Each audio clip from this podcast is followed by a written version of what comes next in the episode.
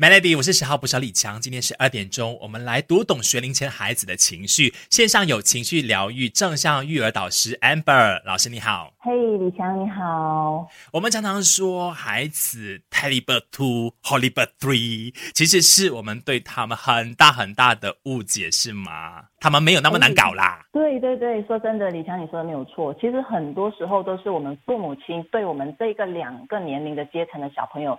有太大太大的误解了。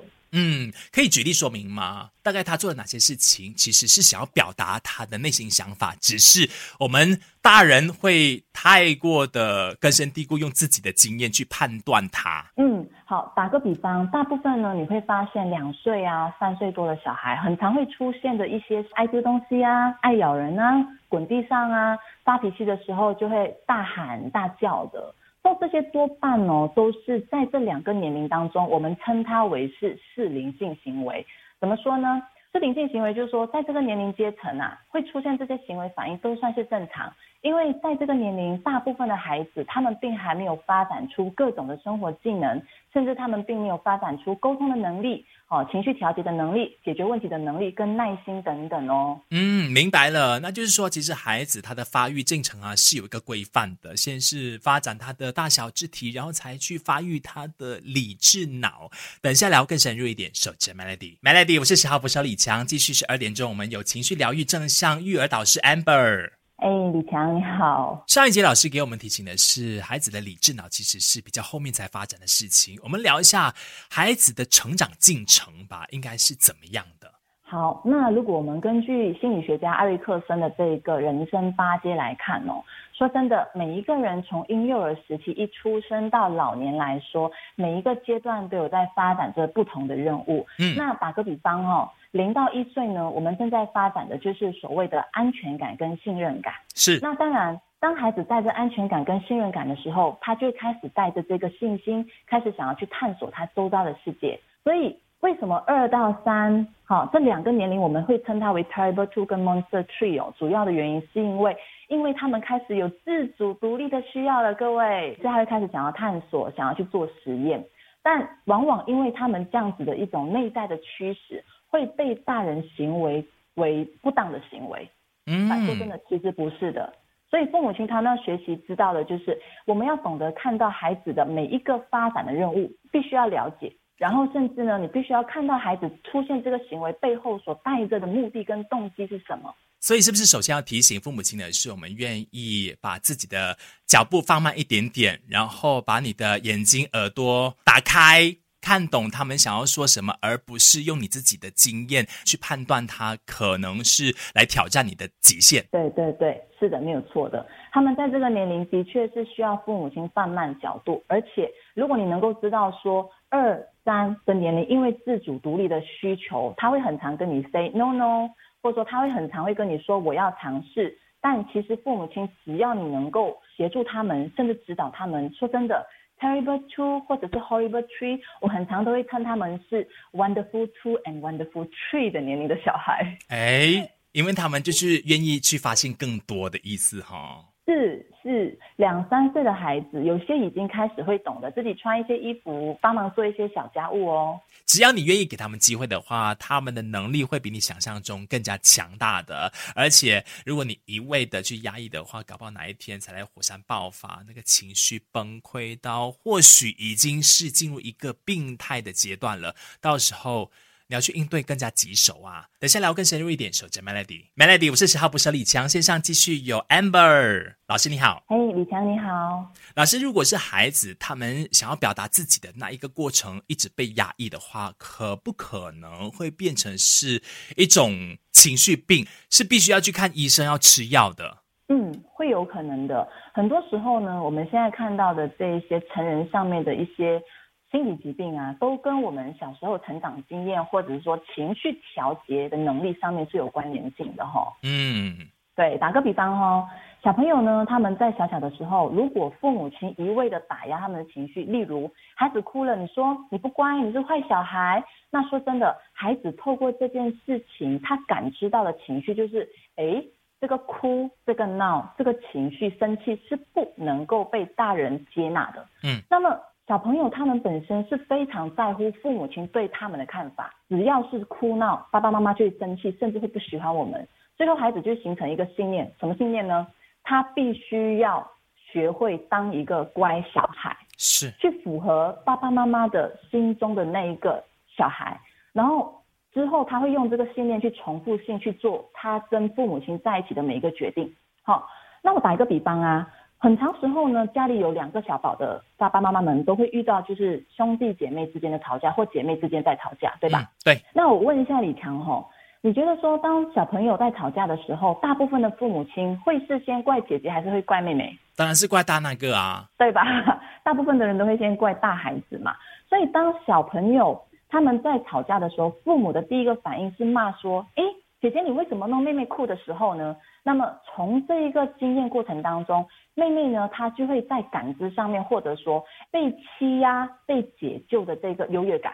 那她从这个感知当中获得到的诠释就是 interpretation，说：“诶，妈妈是重视我的。”那哭的孩子是有糖吃的。哭的孩子是可以更被呵护、更被理解的，嗯那么他的信念就会出现出弱者、受害者将会被重视跟被爱的这个信念。是然后之后哦，未来他跟姐姐吵架，只要争不赢，他可能就会用哭来去反应，获得爸爸妈妈的解救。所以与此同时的话，就会让大的那一个呢，哎、很容易就变成有情绪病了，因为他被压抑住，然后压得很辛苦，等哪一天要爆发的时候，就一发不可收拾了。对对对，没有错。好，那避免这种情况发生的话呢，其实我们就要学习，在平常的日子，除了是公平的分配你的爱之外呢，也要懂得在孩子他宣泄这个情绪的时候呢，你也给他正确的引导的话，他就不会走歪了方向。等下有更多，守着 Melody。Melody，我是十号不少李强，继续在十二点钟，今天要跟你一起来读懂学龄前孩子的情绪。线上我们有 Amber 老师，老师你好。嘿，李强你好。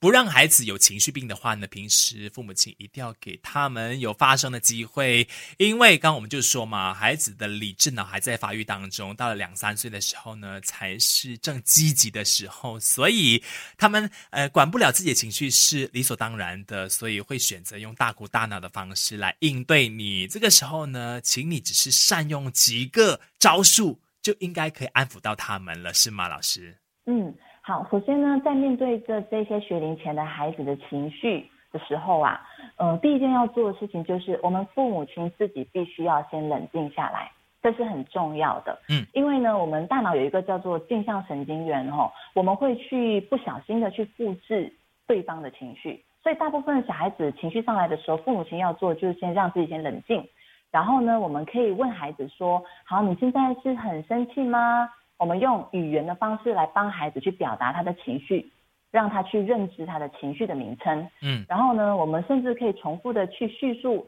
在这过程当中发生了什么事，他为什么会出现这样子的情绪。那接下来呢，我们可以用的工具就是，我们可以问小朋友：“那你需要妈妈抱抱你吗？”好，这是一个其中能够帮助孩子去让他的情绪看到的一个方法。当他在很生气的时候，嗯，他要能够知道说，哦，父母亲是有爱他的，因为愿意行动来给他安抚。因为尤其很小的孩子，他们就是希望可以跟父母亲有肌肤的接触，才能够从中找到安全感。对，没有错。而且我们要知道一个事实，就是说，我们的孩子婴幼儿一出生哦，他们的理智脑还没发育成熟的，是所以在这个过程，他们是没有能力去处理情绪的。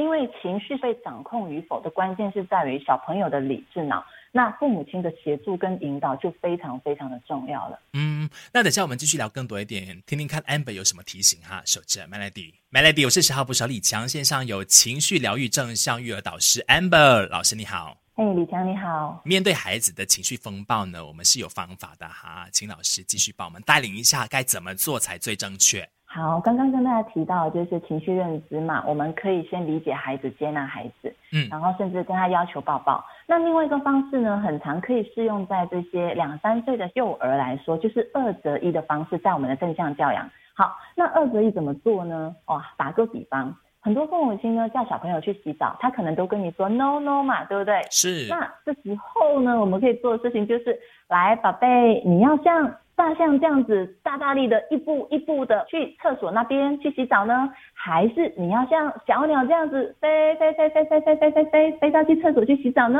来，你决定。OK，其实这个是父母亲的招数哦，反正最后他怎么样都是马上要去行动就是了。对，因为小朋友在这个年龄，他是自主独立的发展，嗯所以他特别喜欢自己做决定。明白，所以反正那个最后的方向是一定要他完成那个任务为导向，然后你可以让他用不同的技巧，可以是小鸟飞，还是要大步向前的方式，然后去洗澡。这个小技巧一定要学习起来哈。对，然后第三个呢，就是父母在做这个过呃这个动作的过程啊，说真的，养育孩子的过程，你太认真你就输了。所以父母亲必须要学习幽默，这是第三个工具。举例说明，其实就是刚刚我们说的嘛。我们在做二择一的时候，其实你就是要表演，你的表情要很夸父，甚至呢，嗯你要是感觉让孩子觉得很好玩、很好笑的。啊、o k 把那个指令也要变成是一个你们互动，好像当做是游戏来进行的时候，嗯不要太过的以一个让他完成任务的命令式的方式进行的话，孩子比较容易接受。对，小孩子最抗拒的就是大人命令他。明白了，谢谢 Amber 今天分享那么多，希望各位家长们都获益不浅哈，都能够很顺利的带领你的学龄前孩子去管理他们的情绪问题。